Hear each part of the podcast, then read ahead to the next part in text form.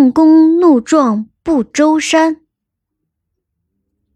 人首蛇身的水神共工是天上一位有名的恶神，他既愚蠢又凶残。共工手下有一个叫相柳的人，他也是人首蛇身，长着九个脑袋。他性情残暴贪婪，是共工最大的帮凶。他还有一个叫浮游的手下，也是他的帮凶。共工那个没有名字的儿子，更是一个无恶不作的人。他死在冬至的那一天，死后变成了厉鬼，在人间作怪。共工周围的人都是坏蛋，但也有例外。他有一个叫做辅的儿子，是个秉性恬淡的好人。他非常喜欢游山玩水，只要能到达的地方，他都乐意去游一游。于是他变成了旅游之神。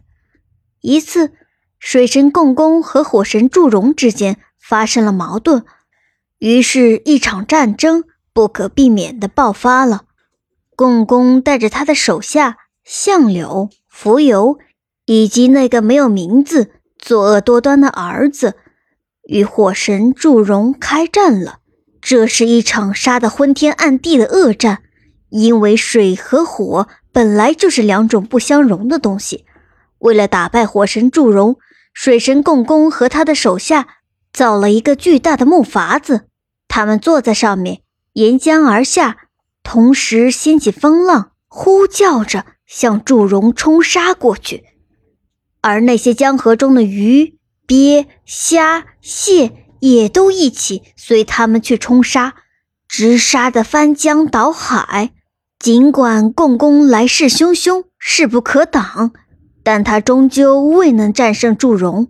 火神祝融发出的熊熊烈焰，铺天盖地地燃烧起来，把江河里的虾兵蟹将都烧得焦头烂额，狼狈逃窜。他们的统帅共工。也是大败而逃，代表光明的火神祝融打败了代表黑暗的水神共工。共工的手下浮游是个急性子，一看打败了仗，便投河自尽了。共工那个不知名的儿子，在兵败后气死了。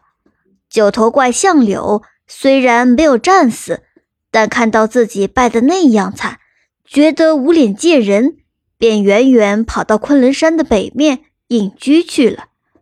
水神共工眼见兵败如山倒，手下死的死，逃的逃，连自己的儿子也没保住。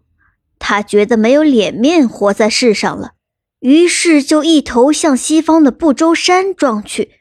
共工自己虽然没有撞死，但却让天与地改变了模样。使世界发生了可怕的大灾难。原来，这西方的不周山是一根撑天的柱子，这根柱子让水神共工给撞断了。随着大地一角的损坏，半边天也塌了下来，天上露出一个非常大的窟窿，地面上裂出了一道道纵横交错的深沟，山林大火熊熊燃烧。地上洪水滚滚不息，变成了一片汪洋。人类陷入到这个突如其来的灾难之中，他们却毫无办法，只能忍受无尽的煎熬。